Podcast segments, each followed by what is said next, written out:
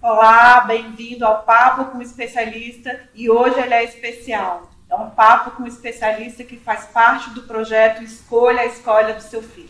Um projeto já consolidado do Correio Brasiliense e que a partir que no dia 24 ele está aí um conteúdo preparado para você, pai, mãe, tio, que quer escolher a escola do seu filho para o próximo ano. Hoje comigo a gente está com a Ana Elisa Dumont, presidente do Sindicato dos Estabelecimentos Particulares de Ensino do DF, e nós vamos falar sobre desenvolvimento educacional, social, emocional e psicológico de crianças e adolescentes. Muito bem-vinda, Ana Elisa. Obrigada, obrigada ao Correio pelo convite, obrigada, Carmen. Eu creio que seja um papo muito interessante é, podem fazer as perguntas para a gente, ao máximo estarei aqui para responder as dúvidas de vocês. E é, é, um tema que abrange muito do desenvolvimento infantil e juvenil. Creio que a gente tem bastante assunto aí. Tem muita coisa, né? Tem. A Ana já convidou e eu reforço o convite. Mande perguntas, participe. A gente tem aí um espaço para um bate-papo bem interessante. Bem, somos complexos, né, Ana? Estamos falando aí de desenvolvimento educacional, social, emocional e psicológico. Como é que a escola entra nessa complexidade aí humana e nesse desenvolvimento? A escola, às vezes, as famílias tendem a achar que a gente tem o um papel só da parte cognitiva, da parte de aprendizagem, de conteúdo. E a escola não é isso. A escola ela vai além desse desenvolvimento cognitivo, é importante, mas a gente também trabalha com a parte social e emocional desse aluno e a parte motora. A gente costuma dizer que é um tripé. Dentro desse tripé, se você não anda com, com os três é, desenvolvidos dentro de uma equidade, você fica capenga para um lado e isso causa déficit. Pode causar déficit na aprendizagem, ou na parte motora, ou na parte emocional desse aluno. Então a escola vem com esse papel, desse desenvolvimento integral do estudante desde criança até o adolescente, que no caso é a educação básica. É, exatamente. É, eu imagino que esse tripé, ao longo das fases aí da permanência da criança, do jovem, do adolescente na escola, a gente pode dizer que tem uma hora que um pezinho está puxando mais, outro menos. Eu imagino que isso vá, se, vá mudando ao longo né, da, do desenvolvimento das fases que o aluno vai é, ocupando ao longo da vida. No caso da educação infantil, inicialmente, nesse tripé aí, o que, que mais se desenvolve, o que, que mais a escola foca? A educação infantil ela tem que ser lúdica, ela tem que ser interativa. A criança ela aprende muito pelo que ela vivencia. E a gente costuma dizer, costuma dizer que criança ela vê, ela copia e ela aprende. Por quê? A partir da vivência, aquele conhecimento se torna significativo para aquela criança. Então, a criança na educação infantil, ela tem muito que aprender por meio do lúdico. É, hoje a gente não fala mais naquele treino tradicional que provavelmente nós e nossos pais fizemos. É, já tem constatado em estudos que existe uma aprendizagem mais efetiva a partir do momento que você envolve essa criança emocionalmente, a partir de histórias, a partir do lúdico, da criatividade, da imaginação dela. Na educação infantil, você vai ter muito da parte motora e muito da parte social e emocional dessa criança. E a partir desses dois pés, aí você entra com o cognitivo.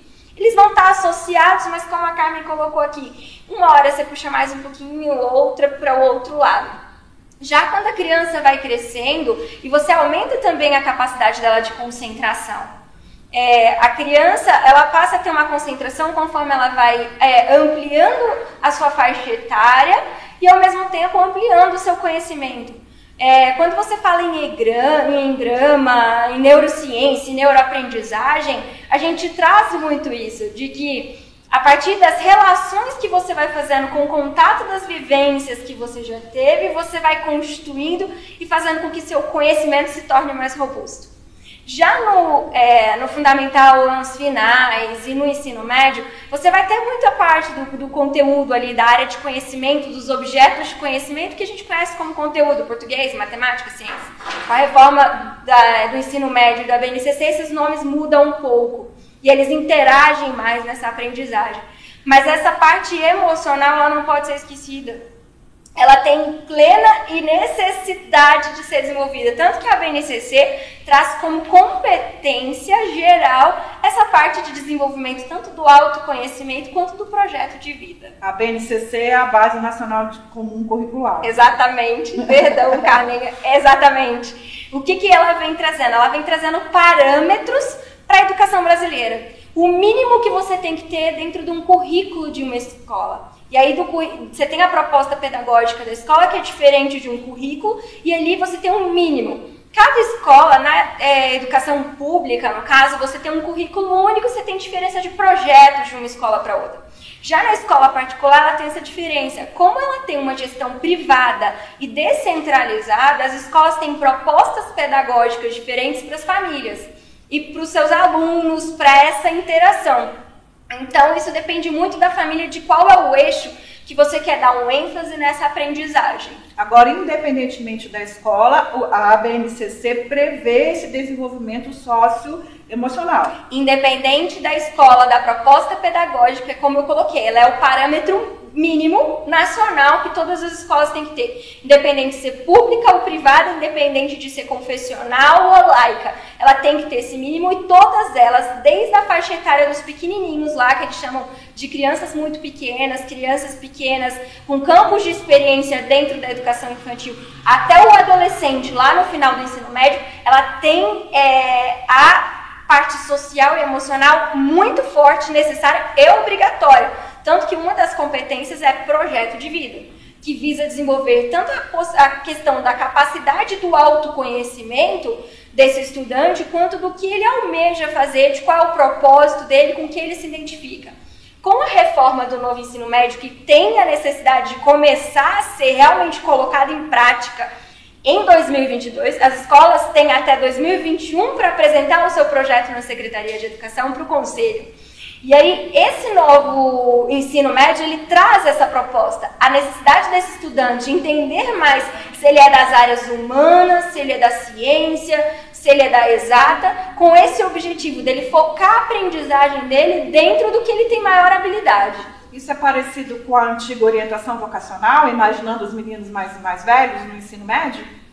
Parece um pouquinho, Carmen, mas não tanto, porque na verdade você vai poder ter itinerários com aquele ensino técnico que a gente tinha antes, mas você pode ter esses itinerários teóricos é, misturando prática e teoria, e você pode ter itinerários mais teóricos, quando você coloca para pesquisa, indo mais para o lado científico, de investigação, de pensamento científico. Então, isso é importante também na escola do seu filho para o ensino médio entender qual é a preferência do seu filho, qual é a área de habilidade e de interesse que ele tem, para você escolher uma escola de acordo com a proposta pedagógica que contemple essa habilidade, essa competência que, você, que ele deseja desenvolver. E às vezes os pais têm a ânsia muito de querer que o filho seja médico, arquiteto, engenheiro, advogado. Tem que se ter cuidado. Existe um estudo que mostra que em 2030 85 profissões que não existem hoje vão existir provavelmente a profissão do seu filho. Então tenha esse cuidado no sentido de colocar que ele tem que fazer direito, por exemplo. Não creio que a profissão vai desaparecer, mas tem uma pesquisadora que fala muito sobre isso, que é a Marta Gabriel. Tudo que a máquina consegue fazer, que não é uma característica exclusiva do ser humano, ela vai conseguir fazer. Então, provavelmente, isso já tem softwares hoje que fazem isso. Análise de processo o que a gente mexia com jurisprudência e tudo, hoje já tem um software que faz isso. Pega a jurisprudência de vários processos, de várias decisões e já faz essa coleta para o advogado e para o próprio juiz. Então a gente tem que ter esse cuidado também. As nossas ânsias não são as ânsias dos nossos filhos, crianças do século e adolescentes do século 21. Assim como há estudiosos também que dizem que as novas gerações vão ter duas, três, quatro carreiras. Né? Essa coisa que a gente tinha muito de entrar numa empresa e ficar para sempre, ou de ter uma profissão para o resto da vida, já não é uma realidade. Não, já não é uma realidade, eu diria que dessa geração. Eu posso dar meu exemplo. Eu comecei minha carreira no direito e migrei totalmente para o direito educacional e depois para totalmente para gestão é, escolar e recursos humanos e desenvolvimento de pessoas. É uma característica já desse novo mercado. A tecnologia ela vem e a inteligência artificial ela vem muito forte eu não acho que ela seja um, uma ameaça ameaça para as profissões, mas é como eu coloquei, tudo que é, a capacidade humana consegue fazer, as máquinas não conseguem fazer, continua com os humanos. O que, que é criatividade, inovação, é, colaboratividade, isso tudo que são as soft skills tão faladas do século XXI, é, a gente não tem elas é, características de um robô. Então, as novas profissões é, que os nossos filhos vão ter, que as crianças de hoje em dia, os adolescentes de hoje em dia já possuem, elas trazem essa característica de você formar em uma determinada área, mas nada impede dela estar tá interligada com outra. Tanto que o próprio ensino médio, o novo ensino médio, ele vem trazendo isso. O que, que ele vem trazendo? A interdisciplinaridade de disciplinas, a interdisciplinariedade de áreas de conhecimento. Então você migra e você não tem mais aquele ensino médio tão robusto aprendendo física ao extremo, matemática ao extremo, química, é, história, geografia. Você tem o mínimo de todos os conteúdos, o necessário. E aí o adolescente, o jovem, escolhe para a área de conhecimento que ele tem maior afinidade, maior habilidade para esse crescimento. Mas nada impede que ele forme na área de exatas e que ele se identifique e queira atuar. Hoje você tem especializações, você tem MBA, você tem um mercado muito amplo. Imagina daqui a 30 anos. Nesse cenário, Ana, tão flexível, aí eu acho que o desenvolvimento integral é ainda mais importante de se começar, inclusive, desde a base. Sim, por que, que ele tem sido colocado com tanta necessidade? É, conhecimento, você precisa tanto da parte motora quanto da parte emocional. É, existem estudos que mostram que quando você não desenvolve a habilidade motora desses alunos, parte do cérebro dela não alcança o desenvolvimento necessário é, para a aprendizagem. Então, quando você faz testes de habilidade, por exemplo, com crianças ali de 8, 9, 10 anos, você consegue ver isso muito claramente. É uma habilidade de vocabulário, de raciocínio lógico, não está tão desenvolvida como esperado para aquela faixa etária. Uma sugestão é jogo com bola, por exemplo. Por que jogo com bola? Porque a, a, agilidade que ele tem que ter ao pegar a bola desperta e faz ele desenvolver a mesma área cerebral que ele precisa para raciocínio lógico. É um exemplo. Então, é, essas habilidades hoje elas estão muito mais claras, que não adianta eu ter uma parte muito bem desenvolvida, cognitiva, por exemplo, e não ter a minha parte emocional é, com menos desenvolvimento. E aí um exemplo disso, Carmen, é Singapura. Singapura é um país desenvolvido, que está entre os, os, primeiros países no ranking do PISA. E o que, que eles perceberam com seus alunos? Que não adiantava eles continuarem investindo em conteúdo, em área de conhecimento, se não tivesse a parte emocional bem desenvolvida. Eles perceberam que quando você não tem a parte social e emocional bem desenvolvida, o que, que acontece? causa um bloqueio na parte cognitiva. E você não precisa ir para Singapura ver isso. É a parte de ansiedade do aluno. Às vezes você vê que é um excelente aluno que tem muito conhecimento, mas por ter que estar em um ambiente com pressão, seja com tempo, com, com, é, com tempo, porque vai corrigir, porque uma certa aluno errada causa um bloqueio e ele não consegue é, dar conta daquele processo seletivo em concurso público ou mesmo numa avaliação escolar. Então, essa parte de ansiedade, do imediatismo, da necessidade de ter um controle, um autocuidado, um autoconhecimento, o que, que deixa esse aluno mais irritado. Ele se conheceu, o, técnicas que deixam ele mais calmo faz parte desse processo de autoconhecimento que influencia diretamente na aprendizagem do estudante. Está tudo interligado. Está né? tudo interligado. Isso tem a ver com inteligência emocional também? Tem. É, o desenvolvimento socioemocional que é colocado pela BNCC é muito conhecido, ele ficou bem conhecido com a inteligência emocional, que é trazido por muitos autores, reportagens, pela mídia em si. Nada mais é do que isso, você saber lidar com situação de pressão, com situação de frustração, que é algo que com as crianças e os adolescentes dessa faixa etária agora que são dessa, é, dessa sociedade, dessa geração, é algo que a gente precisa lidar muito. A internet, a tecnologia, ela trouxe muitas facilidades para os estudantes, para nós também, como profissionais, mas ela traz uma ansiedade muito maior do clique ser muito rápido e ele não ter que esperar, e uma imediatividade por achar que tudo tem que dar certo. E aí o grau de frustração desse aluno, dessa criança é baixo. Então ela vem nesse sentido também, a inteligência emocional, de saber lidar com o erro, de saber lidar com a frustração. Muito tem se adotado, e a BNCC vem trazendo um pouco disso também, da parte da tecnologia, de você saber utilizá-la de forma ética, saber o que os estudos mostram. Que essa geração, ela sabe lidar com tecnologia, mas ela não sabe fazer uma busca, por exemplo, identificando o que é fake news e o que não é. Então, essa é uma característica que precisa ser trabalhada nessa faixa etária, nessa geração. E a lógica de programação, por exemplo, vem nesse sentido, para o aluno aprender que ele tem um processo e que ele não é de um dia para a noite que ele chega no, no, no, no, ponto de chegada. Ele precisa passar por um processo de aprendizagem, por um processo de conhecimento. E que você, se você erra, eles usam muito a palavra de debugar. O que, que é debugar? Achar ali naquele código, naquela programação, o que, que tem de errado, conseguir corrigir o seu erro com tranquilidade. Então a lógica de programação vem também para essa geração com isso. Com o intuito de trazer para ele a possibilidade dele errar, dele trabalhar num projeto de forma colaborativa, de saber ouvir o outro, de respeitar essa diversidade de opinião e chegar a um consenso, que é algo que é necessário também. A gente tem uma geração mais individualista, pelo fato de serem mais filhos únicos. A internet traz isso. Então, é necessário você estar dentro de um projeto e trazer momentos para o seu filho, para esse adolescente, para essa criança, que traz para ele é, problemas, para ele solucionar, que deixa ele, é, para que ele se sinta desafiado. desafiado, encantado pelo processo de descoberta, de criação. É, você está dizendo, é, inclusive, dessas novas gerações, né, dessas famílias com uma configuração menor, com filhos. A gente começou falando sobre a importância da convivência na escola. Nesse cenário, a educação domiciliar, né, o famoso homeschooling, é um, uma escolha é, perigosa, eu posso dizer isso? Ah, eu não diria que seja uma, escola, uma escolha perigosa, mas eu diria que é uma escolha que tem que ser muito bem feita e acertada pela família. A primeira coisa é quem vai fazer esse processo. É para você terceirizar esse processo, então não é homeschooling.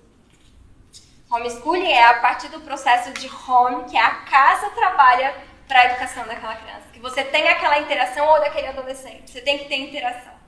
O risco desse homeschooling é, que eu vejo e é discutido por muitos especialistas e existem discussões hoje no Brasil inteiro, é, a criança ela fica dentro de uma bolha que é a família dela. Depois ela vai para uma bolha que a, a, comunidade, os amigos, os parentes que aquela criança, que aquele adolescente convive. E a escola é uma ampliação dessa bolha de convívio para depois ele ser inserido na sociedade, para ele se tornar um cidadão. Ah, mas e por que, que a escola tem um papel fundamental nesse processo? Porque enquanto eu estou dentro da família, enquanto eu estou dentro dos meus amigos, eu escolho com quem eu convivo e com, com quem eu lido. Quando eu vou para a escola, eu estou convivendo com pessoas diferentes, com crenças, valores e princípios diferentes. Não é que a gente tenha a opção de querer ou não que meu filho conviva com A ou com B, mas ele tem que aprender a respeitar a pluralidade e a diversidade que você tem na sociedade. Falando de desenvolvimento integral, desenvolvimento integral tem a ver com contato com a diversidade e com a pluralidade. Né? Tem exatamente, com, é, tem que ter esse contato. A gente está falando de empatia, que é o que tem se cobrado tanto hoje na pandemia. É você se colocar no lugar do outro, na dor do outro no sofrimento do outro. E quando você convive em um grupo, você aprende. O que eu falo sempre para os pais é o seguinte: é, tenha diálogo aberto dentro das suas famílias. É, para sempre estar tá conversando para que seus filhos tragam as demandas para sua casa e que você saiba orientar. Se ele traz um assunto que você não concorda, que vai contra os seus princípios, não é você falar que o outro está errado, é você falar o que você acredita e por que você acredita. É assim que você educa seu filho para a sociedade, até para ele saber se posicionar. Você não vai estar lá o tempo todo como pai. Vai ter um momento que você vai ter que. Seu filho vai sair dessa bolha e vai para a sociedade. Então, se ele sai dessa bolha e vai para a sociedade, como que eu consigo educá-lo para ele entender esse processo, para ele saber discernir o certo do errado? E aí eu coloco isso, por exemplo, com drogas, que é algo que é muito discutível com adolescentes e jovens. Se você simplesmente coloca ele na bolha da sua casa, ele não pode sair, ele não pode interagir, ele não tem outros conhecimentos quando ele tem contato, uma hora ele vai ter contato, vão oferecer, a sociedade hoje está assim. Ele tem que saber dizer não.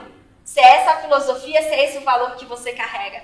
E para ele dizer não, você tem que ter momentos de vivência para mostrar para ele. Como que você constrói isso? A partir da diversidade, a partir desse diálogo, a partir dessa abertura que você abre com seu filho.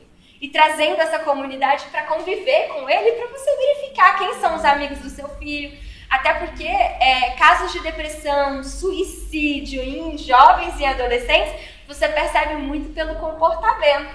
E querendo ou não, não é comparar o desenvolvimento de um com o outro. Mas quando você vê seu filho mais retraído, o outro muito desenvolto, muito solto, opa, peraí, tem algum sinal aqui? Você pode dizer melhor do que eu, Carmen, na, na área de psicologia. São sinais que esses adolescentes, que essas crianças demonstram que quando você tem um grupo maior, com pluralidade de vivências, você consegue detectar melhor. E esses exemplos que você trouxe aqui, Ana, também fica muito evidente a importância da participação da família nesse processo. Né?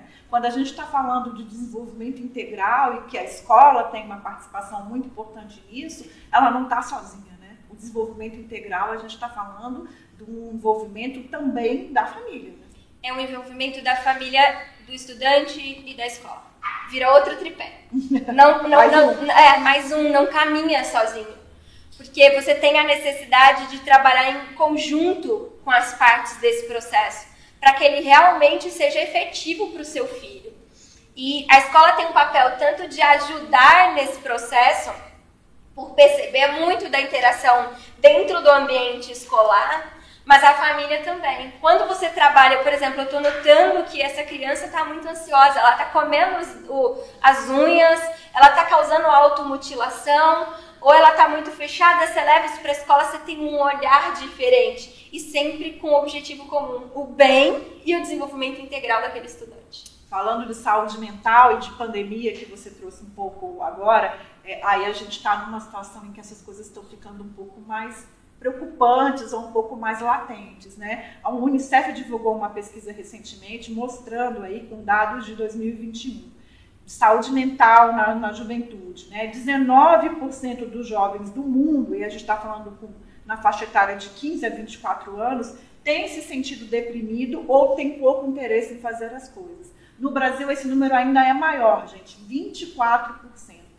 É, é preocupante. Né? É muito preocupante. Em uma conversa com a Sociedade de, Pediatria aqui de Brasília, é uma pediatra que a gente até conversou sobre ela, que a Andrea trouxe isso pra gente, no sentido de que a pandemia, é, ela veio silenciosa. E aí, quando você percebe o que o emocional, o que causa no emocional, o estrago tem sido grande. É, o índice de suicídio entre jovens, entre adolescentes, aumentou. Já temos uma geração que toma é, muito ansiolítico, uma das que mais toma ansiolítico hoje no mundo é a brasileira. E jovens. E jovens. E você tem também a questão de automutilação, como eu estava dizendo, e isso cresceu muito na pandemia. Apesar dos jovens, dos adolescentes ter maior autonomia e lidar melhor com a aula remota do que as crianças menores, eles têm tanta necessidade quanto a criança de estar em outro ambiente, em um ambiente aberto, em um ambiente que se pratica exercício, em um ambiente que você conversa, em um ambiente que você tem interação, diferente do que só aprendizagem. E isso é muito importante deixar claro que é um papel da escola também. A criança e o adolescente, ela não aprende só com aula expositiva. Ela aprende com debate, ela aprende com conversas aleatórias, como eles Brincando. gostam muito de dizer, eles aprendem com brincadeiras, eles aprendem com atividades que, ao ver dos pais, ao olhar dos pais, pode parecer muito bobo, ai, que besteira essa interação, mas tem um objetivo. Aquela atividade tem um objetivo para a faixa etária. A criança e o adolescente ele tem uma necessidade de limite e ele tem uma necessidade de rotina. E na pandemia, essa rotina e esse limite, esses espaços se misturaram muito. Você, teve, você tinha muito nas câmeras adolescentes, crianças assistindo aula de, do jeito que acordou com cobertor enrolado na cabeça. Então o cérebro não faz, não troca a chave que aquele momento é de aprendizagem. Então é importante manter uma rotina e trazer espaços. Eu costumo brincar é, com, essa, com a minha irmã, que hoje tem 14 anos, que é, existem coisas que para ela é uma escolha. E que tem coisas que são obrigatórias, que é pro bem dela, que ela tem a opção de fazer feliz e acabar logo com aquilo e achar as coisas boas daquele processo ou fazer emburrada. Então é esse o processo que a gente tem que ter o cuidado. Nós somos os, os adultos, os responsáveis por essas crianças e desses adolescentes, e nós temos muito mais maturidade de vivência para dizer para eles o que é importante ou não. Às vezes nós somos procurados na escola por pais para dizer que, o, por exemplo, o rendimento do aluno está muito baixo porque ele fica até altas horas jogando no computador ou no celular. E daí a gente fala, ó, então tá nítido que a gente precisa tirar e cortar, estabelecer limites. Ah, eu não quero me dispor com meu filho. Isso eu acho tem que sido muito claro. isso ficou pior ainda porque as coisas estavam misturadas dentro de casa. Porque as coisas estavam misturadas e porque o, o, a síndrome da culpa do pai, de ah, eu preciso fazer isso pro meu filho. Como ele está muito entediado, eu deixo ele mexer com o eletrônico até altas horas de novo, a gente, a parte adulta, a gente tem que ter esse cuidado. E aí o diálogo da família com essa criança, com esse adolescente, ele vem de novo muito importante nesse processo. Até para você conhecer seu filho, qual, quais são as ânsias, o que, que ele acredita, o que, que ele gosta, o que, que ele não gosta, quais são os amigos dele, o que, que ele defende. Isso é muito importante para você interagir com ele, para você entender esse processo dele de autoconhecimento e autocuidado. Queria seguir um pouco nessa questão da pandemia. É, enfim, temos aí quase dois anos. É, durante um bom tempo, a, a, os jovens e as crianças ficaram em casa. No DF, retomamos as, as aulas, né? Ou ainda alguns momentos híbridas, mas eu imagino que nas escolas começa a se aperceber o efeito desses quase dois anos aí longe da escola, né? Como é que, o que vocês têm percebido de mais latente? Percebe esse efeito porque as crianças estão mais introspectivas, os adolescentes mais introspectivos, você percebe uma regressão de aprendizagem, você percebe uma re é a regressão de comportamento, principalmente nos menores, às vezes a fala fica mais comprometida, crianças que já estavam desfraldadas e voltam a fazer xixi na cama. É, a pediatra Andréia coloca muito isso também, diagnósticos errados porque teve um atraso no desenvolvimento, porque criança, adolescente, ela precisa de convívio em sociedade, ela precisa conviver com o meio, ela aprende com o meio que ela vive.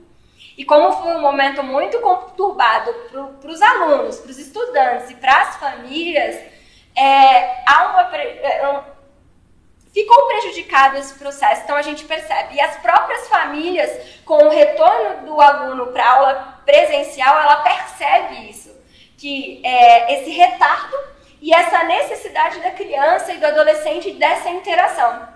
Um estudo interessante feito pela Microsoft trouxe isso. Grande parte dos funcionários, dos colaboradores deles hoje estão em home office, em trabalho remoto. E eles fizeram um estudo e perceberam que o nível de inovação, criatividade e colaboração entre seus colaboradores que são adultos caiu. Com a pandemia. Com a pandemia pelo simples fato de estarem em suas casas. Eles interagem menos, colaboram menos um com o outro e a criatividade é menor. Então, você, se isso para adulto que tem um, um, que se espera, né, uma maturidade de entender que é necessário esse isolamento, esse ficar em casa está sendo sentido, imagina como é para um adolescente, para uma criança que ainda está em formação. Imaginando é, o retorno e até essa percepção dos pais com relação a isso, tem muito pai até crianças repetindo que se perdeu o tempo, né? Eu perdi conteúdo, é, eu não sei mais, né? Um, um, até um lamento assim do tempo que ficou em casa. Isso é recuperável, é, é uma avaliação pertinente no sentido de que estávamos numa crise sanitária, que as pessoas realmente precisavam ficar em casa. Perdemos tanto assim mesmo, as crianças perderam tanto assim mesmo, no sentido de que de se precisar de um lamento e de que não tem como se recuperar? Carmen, tudo se recupera. O ser humano, ele é resiliente. Ele consegue recuperar, ele consegue fazer esse processo. Eu gosto muito do estudo do Paulo Tomazinho acho que foi a tese de mestrado dele, que ele traz. Ele estudou crianças na guerra, que é bem parecido com o que foi feito com a gente, quando você recolhe e coloca dentro de casa. E ele traz a necessidade de se manter o mínimo de rotina, que é o que eu coloquei que é muito importante para esse estudante. E ele traz também a necessidade da aprendizagem contínua, do processo de aprendizagem contínua, mesmo que seja menos do que o se fazia na escola. Então eu não acredito que se perdeu por completo nem que não se recupera. Existe uma perda? Existiu para todo mundo. Para todo mundo. Mas o fato é que a gente aprendeu também que tem coisas mais importantes. Que a saúde é muito importante, que o cuidado comigo, e aí de novo a empatia, que enquanto eu cuido de mim, eu estou cuidando do outro, quando eu assumo os protocolos de segurança, quando eu uso máscara, como tem que ser feito, em espaço fechado. Aqui vale lembrar que a gente está mantendo o distanciamento, que a gente está no estudo sozinho, então a gente está mantendo dentro desse protocolo de segurança. E aí ele traz isso, que é, crianças na guerra que ficaram sem essa oportunidade, que às vezes os pais discutiam isso, né? Esse ensino remoto não serviu para nada, um ano perdido. Ele traz exatamente, não, não é um ano perdido. É um ano perdido se você tirou esse aluno da escola e deixou ele em casa sem qualquer rotina, sem qualquer interação. E aí você causa nesse aluno cerca de 20 a 30% de déficit de aprendizagem, que você vai levar aí cerca de 10 anos para recuperar. Principalmente se menor for, porque ele ainda está em formação e a plasticidade cerebral dele está muito grande em desenvolvimento. E eu costumo dizer que criança é uma esponja. Então ela retém muito conhecimento, ela está brincando e ela está retendo. Eu não sei se vocês já perceberam. Às vezes a criança ela está aqui montando um negócio ali no canto da sala, você está conversando na outra extremidade com o um adulto e de repente ela vem e dá uma opinião, ela dá um pitaco na sua conversa. É uma habilidade dessa geração de agora. Então eles têm essa facilidade. E eu gosto muito também do Mário, do Mário Sérgio Cortella. O que, que ele traz? dentro do cenário que você tem, você tem que ter a completa consciência de que você fez o seu melhor. E aí você fazer o seu melhor dentro das suas possibilidades, traz nessa criança, você cria nessa criança, nesse adolescente, a capacidade dele de querer sempre fazer o melhor, que era algo que a gente estava conversando é, a gente tem que ter esse cuidado com os adolescentes. O projeto de vida e o autocuidado e autoconhecimento vem tão forte na base, na BNCC, justamente porque essa geração ela precisa ter sonho, ela precisa ter propósito, ela precisa se sentir parte de um todo, parte de uma sociedade. Então ela precisa aprender dentro do cenário que a gente tem fazer o melhor que ela pode. E duas coisas, assim, parte de um todo e também a individualidade, né? E aí nesse sentido tem uma pergunta aqui, a Jonaína Laudelina Bezerra, que eu acho que vai um pouco nesse enfoque do, do indivíduo, né? Porque a gente falou que de projeto de vida, de habilidades, e aí, ainda que você esteja no coletivo, tem você, tem a criança, né? E a pergunta dela é nesse sentido. Pensando no desenvolvimento global do aluno, principalmente na fase do ensino fundamental, existe algum método espe específico indicado para determinado tipo de temperamento da criança? Eu não diria, Janaína, que existe um método específico para o temperamento da criança. Algo que vem se falando muito quando a gente fala de inteligência emocional, de desenvolvimento socioemocional, não é que a criança não possa ter raiva, não é que ela não possa ficar ansiosa, não é que ela não possa ficar triste nem chorar.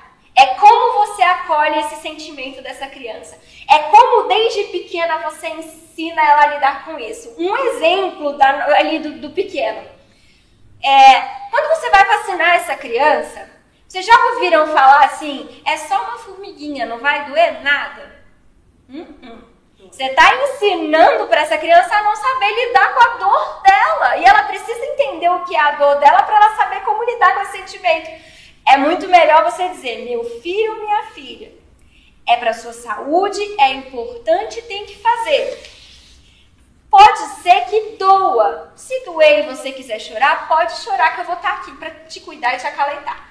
E não dizer para ele que não vai doer, para ele não saber como lidar com a dor dele.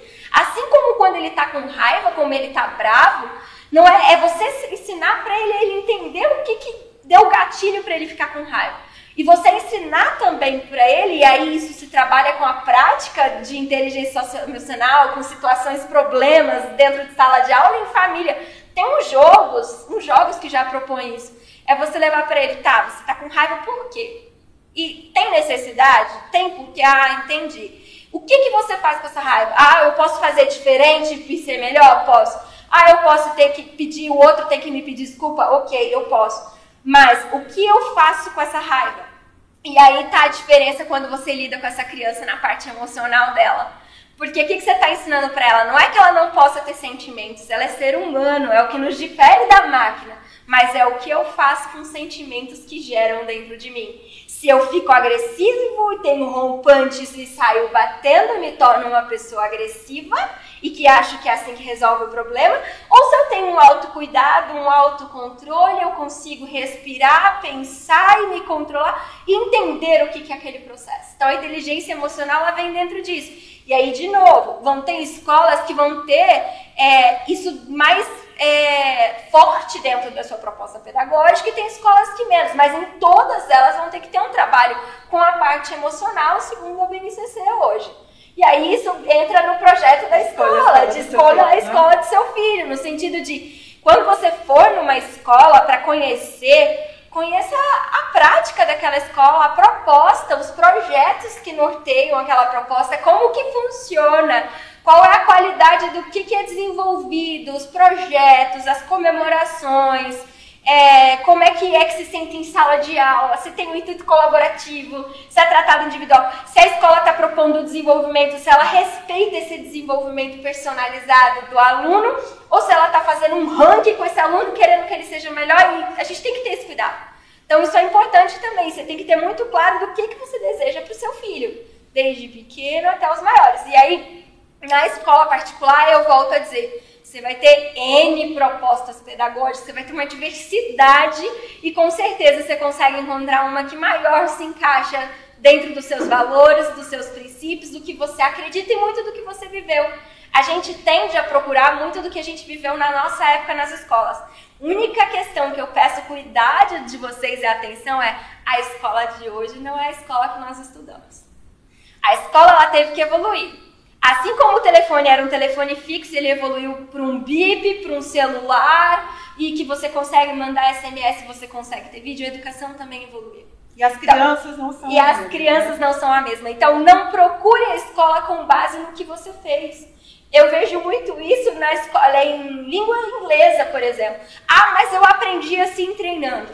Ok, você aprendeu assim, mas hoje já existem estudos que demonstram que se você aprender com conteúdos, com interatividade, com metodologia Clio, com outra abrangência, você tem realmente uma aprendizagem para aquisição da língua e não só para aprendizagem da língua. Isso faz toda a diferença. Nessa linha de inclusão aí, de até novas disciplinas e novas formas de ensinar, tem uma pergunta da Elaine Rocha aqui interessante nesse sentido.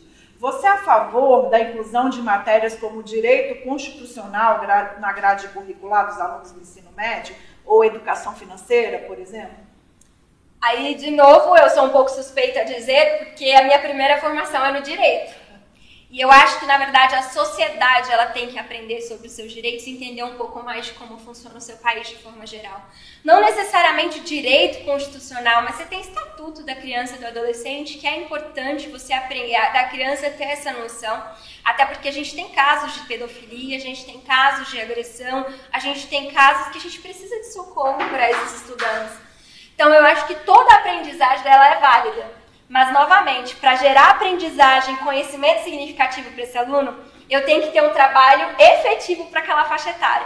E aí, muito hoje tem se trabalhado ou com educação financeira, ou com programação, ou com outros conteúdos que até então eram inadmissíveis para crianças e para jovens, é você trabalhar com formas de envolver emocionalmente aquele jovem.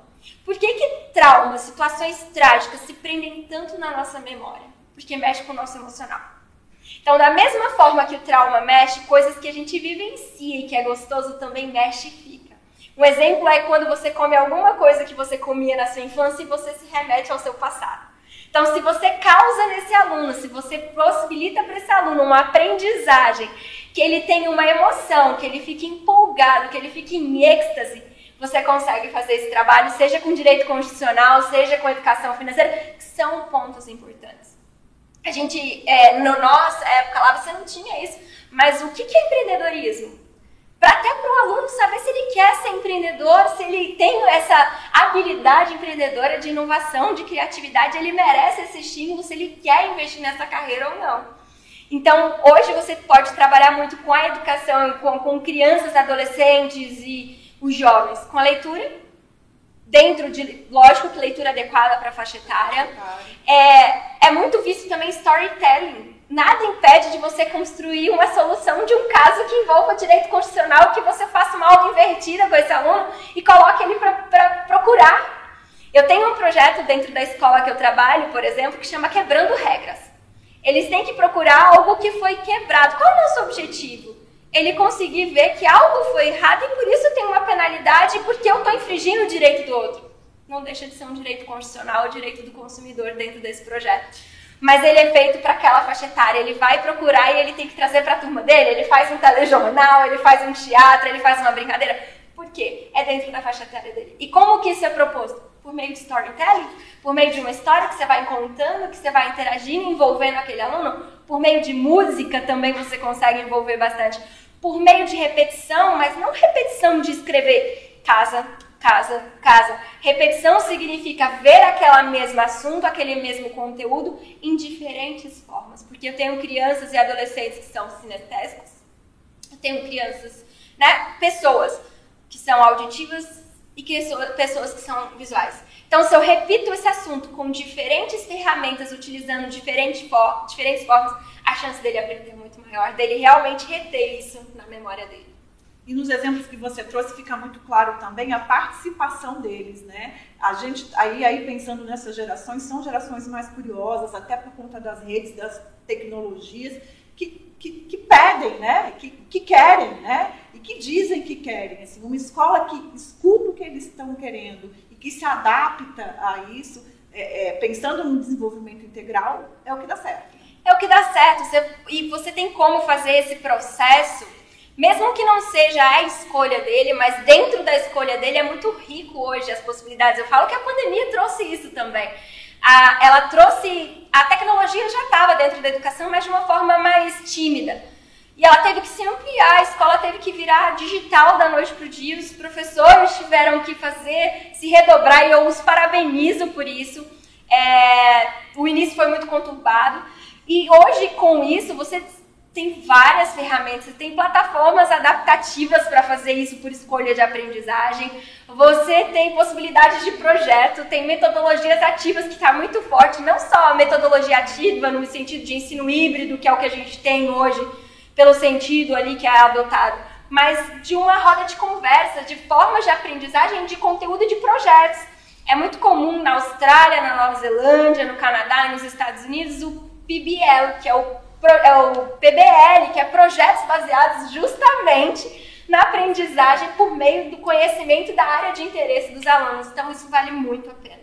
Você falou um pouco da pandemia aí, né? E essa necessidade, inclusive, de se adaptar com, urgência, não tinha muito o que fazer, mas pensando já no retorno, pensando aí que a gente consiga ter um pouco mais de normalidade, o que, que da pandemia fica é, nesse sentido de promoção de um desenvolvimento integral de jovens e adolescentes na escola? O que, que vai, ser, vai ficar e que vai ser explorado e que vai ajudar nesse desenvolvimento?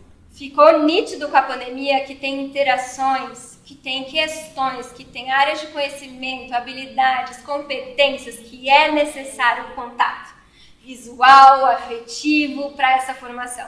Não é à toa que a Microsoft está fazendo estudo, não é à toa que a Unicef faz estudo, não é à toa que a ONU faz estudo e coloca que a escola tem que ser a última a fechar e a primeira a abrir. Não é à toa. Então isso fica. As tecnologias também ficam mesmo com os menores, não numa forma de aula remota para criança que não tem autonomia. No ensino médio, nos anos fundamentais finais e no ensino médio, você tem isso. A própria base, a BNCC, traz a proposta de uma parte desse, dessa carga horária ser feita de forma remota.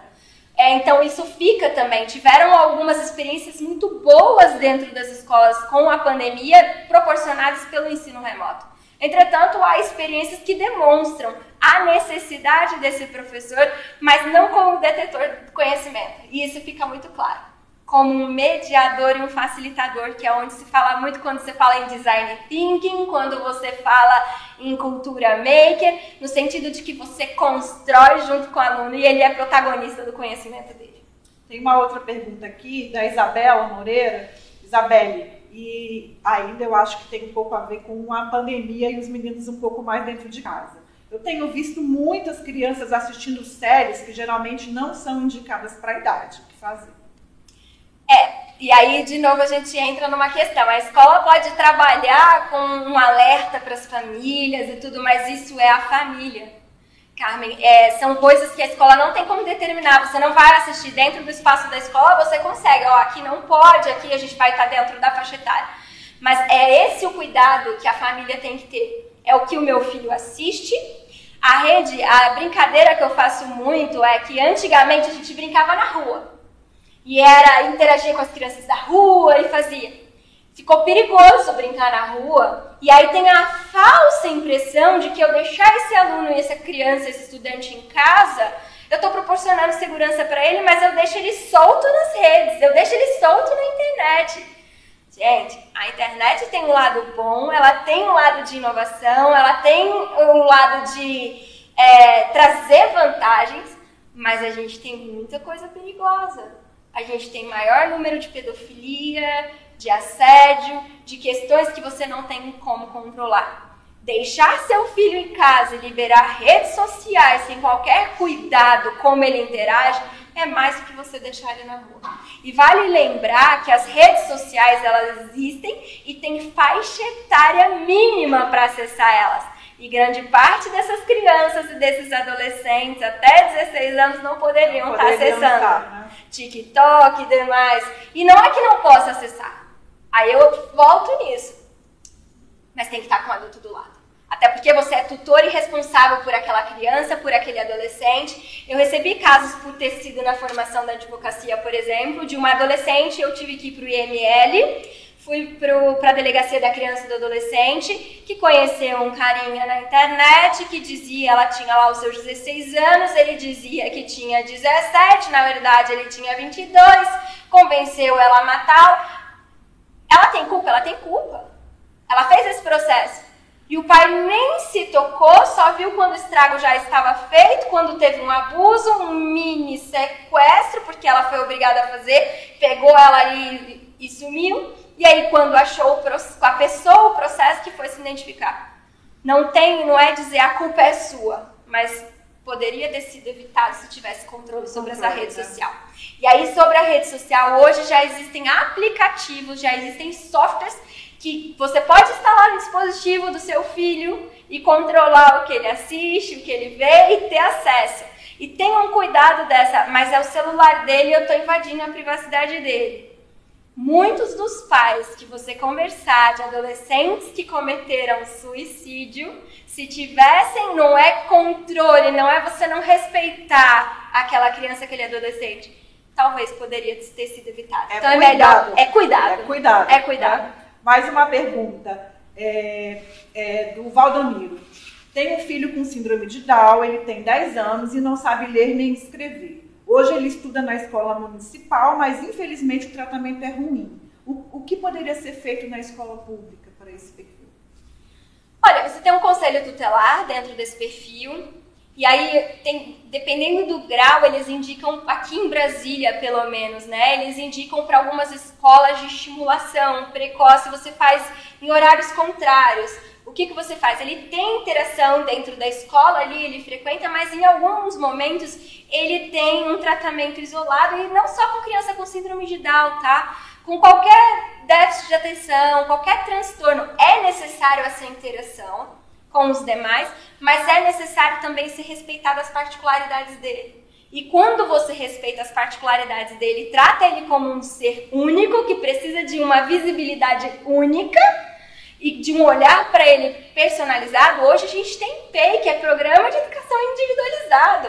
É justamente você desenvolver um programa dentro do currículo da escola, verificar o que é essencial para essa criança quando ela tem laudo, do que, que é essencial para ela e fazer esse acompanhamento. Ele pode exigir esse acompanhamento, ele não estou dizendo que é um acompanhamento que tem que ter uma pessoa do lado exclusiva, Até porque esse acompanhamento de uma pessoa do lado exclusivo, você cria uma sombra e deixa de criar a autonomia desse aluno pra também. Né? Para a criança, ele tem que aprender a ser autônomo. Ou ele vai ter que ter sempre alguém do lado. O objetivo não é desenvolver bastante? Então, que ele tenha esse cuidado especializado, mas que ele tenha estímulo e desafio para sempre poder ser melhor. Terminando o ano, mas tem mais uma perguntinha, vai dar tempo. A Daniela está tá falando o seguinte aqui. Minhas filhas de 14 e 17 anos não se adaptaram com o ensino remoto. O que fazer? Voltar para a escola. É, o que, que acontece? Alguns se adaptaram, Carmen, não foram todos. E eu vou te dizer, mesmo os que se adaptaram, se adaptaram às vezes, e aí não vamos generalizar, pela facilidade de não precisar acordar tão cedo, aí dizem, não, tá melhor assim do que do outro jeito. E aí você, como pai, como responsável por esse aluno, tem que é, fazer essa avaliação que está sendo melhor ou não para o seu filho. Ah, mas eu tenho muito medo da pandemia, eu tenho receio. Verifique com a escola quais são os protocolos que estão sendo adotados. Hoje, na escola particular no Distrito Federal, a gente teve um grande burburinho quando nós abrimos, mas de forma geral, eu tenho casos pontuais, eu não tenho contaminação em massa dentro da escola. Até porque a faixa etária não é de muita transmissão, desde que seja resguardado, cuidado. Então, é, você tem que olhar muito aí de novo para o seu filho individualmente. Se ele está sentindo, se ela não se adaptou, é necessário você requerer essa, esse retorno. As escolas estão tendo que fazer rodízio. Então, uma semana ou outra, inevitavelmente, vai, essa, esse aluno vai ter que estar em casa. Mas que ele possa passar mais tempo dentro do ambiente, do ambiente escolar. Ana, para a gente terminar, infelizmente, eu queria te fazer um convite, até por conta aí do nosso, do nosso projeto, né, de escolher a escola do seu filho, para os pais que vão escolher a escola para o próximo ano, pensando no desenvolvimento integral, o que fazer, o que levar em consideração. Primeira coisa que você tem que levar em consideração para procurar a escola para o seu filho, e aí eu tô aqui, eu sou do Cinep, apesar de ser, é, ter uma escola e ser uma diretora de escola, de vivenciar esse chão da fábrica ali, é, eu represento aqui todas as escolas particulares. Aí eu volto a dizer, você tem proposta pedagógica para todas as escolhas hoje no Distrito Federal. Você tem uma gama variada de escolas, de propostas e de, do que pode ser feito com essas crianças e com esses adolescentes. Mas é imprescindível, a primeira coisa é você verificar se é uma escola credenciada. O que significa ser uma escola credenciada? Significa que ela está cumprindo a legislação vigente. Significa que ela paga o professor dela dentro da legislação vigente. Significa que o bombeiro foi lá e olhou se a estrutura está adequada para um caso de incêndio. Significa se a, o DF Legal foi lá e verificou se a estrutura, se o local está adequado para aquele estudante. Significa dizer se ela está cumprindo a BNCC, o parâmetro mínimo de currículo. E além de tudo isso, a escola credenciada ela tem um registro na Secretaria de Educação. A gente enfrentou o problema com algumas escolas que fecharam que não tinham credenciamento e esses alunos perderam um ano, tiveram que fazer a avaliação pelo, pela Secretaria de Educação, pelo Conselho. Teve um, um, um grande desgaste que poderia ser evitado se o pai procurasse por uma escola credenciada. Ah, como saber se uma escola é credenciada? O Cinep, ah, pensando nisso, em auxiliar os pais nessa escolha, dentro do site do Cinep, você, se você olhar lá, a gente criou uma placa um selo que se chama Selo Escola Legal. Dentro está separado por regiões. E lá você consegue, as escolas que estão ali, elas estão todas credenciadas, porque para fazer parte do Cinep, para votar, para interagir, ela tem que ser uma escola credenciada. Além disso, quando a escola recebe esse selo Escola Legal do Cinep, significa que ela está tendo apoio jurídico, apoio contábil e apoio pedagógico. Então, os professores, aquela equipe está em constante formação proporcionada pelo Cinep Além disso, na pandemia isso ficou muito claro, ficou muito é, perceptível que as escolas a gente forneceu protocolo, a gente auxiliou, a gente contratou infectologista, a gente fez convênio com laboratórios para testagem dos professores. Então as escolas que estão ali, ela tem um protocolo, ela tem uma proposta pedagógica independente da proposta pedagógica. Então a primeira coisa é verificar se tem credenciamento, entra no site do Sinep, procura pelo selo legal que vai estar separado por região administrativa. Depois é verificar a proposta pedagógica dessa escola. O que, que você precisa para o seu filho, o que, em que, que ele precisa de desenvolvimento e se está cuidando realmente de todas as partes. E aí você vai conseguir escolas que são construtivistas, escolas montessorianas, escolas que é Milho, escolas mais conteudistas e tradicionais. Isso vai de acordo muito com a ânsia dessa família e que formação você deseja para o seu filho, lembrando que a formação social e emocional é muito importante. Além disso, é importante você conhecer o ambiente da escola e as pessoas que ali trabalham. São elas que vão conviver a maior parte do tempo com o seu filho que vão formar o seu filho. Então, sinta se o ambiente é gostoso, se, se você se sente bem naquele ambiente, se você é acolhido, e procure uma escola que tenha esse diálogo é, família, escola, sempre em busca do melhor para o desenvolvimento integral do seu filho. Eu acredito que sejam essas é as grande. dicas que eu posso dar para vocês. É uma lista grande e você vai conseguir conferir todas essas dicas e mais ainda no nosso caderno Escolha a Escola do Seu Filho, no próximo dia 24, que é um conteúdo já consolidado e tradicional do Correio Brasiliense que ajuda na escolha de uma instituição que é tão importante para o desenvolvimento integral da criança, né? Com certeza. Não deixem de olhar, não deixem de participar, de tirarem as suas dúvidas, de interagir. E é isso. A escola está em transformação e em construção. Se você encontrar uma com escolar, porque já consolidou, então está errado. A aprendizagem ela tem que ser dinâmica. E o mundo está dinâmico, então não tem por que eu criar adolescentes, eu criar crianças estagnadas. Eu tenho que pegar uma proposta, eu tenho que incentivar ele a querer inovar, a buscar, investigar e ser crítico e criativo no momento em que vivemos hoje. E para a sociedade é isso que se espera do novo profissional, do profissional do século XXI. Anelisa, muito obrigado. É, e obrigada a você também que nos acompanhou aqui, mais um papo com o especialista. Lembrando você que chegou depois, teve que sair, não conseguiu ver a live inteira, ela vai estar lá nas redes do Correio. E no dia 24, o nosso caderno Escolha, Escolha do Seu Filho. Até a próxima. Obrigada. Até mais. Tchau, tchau.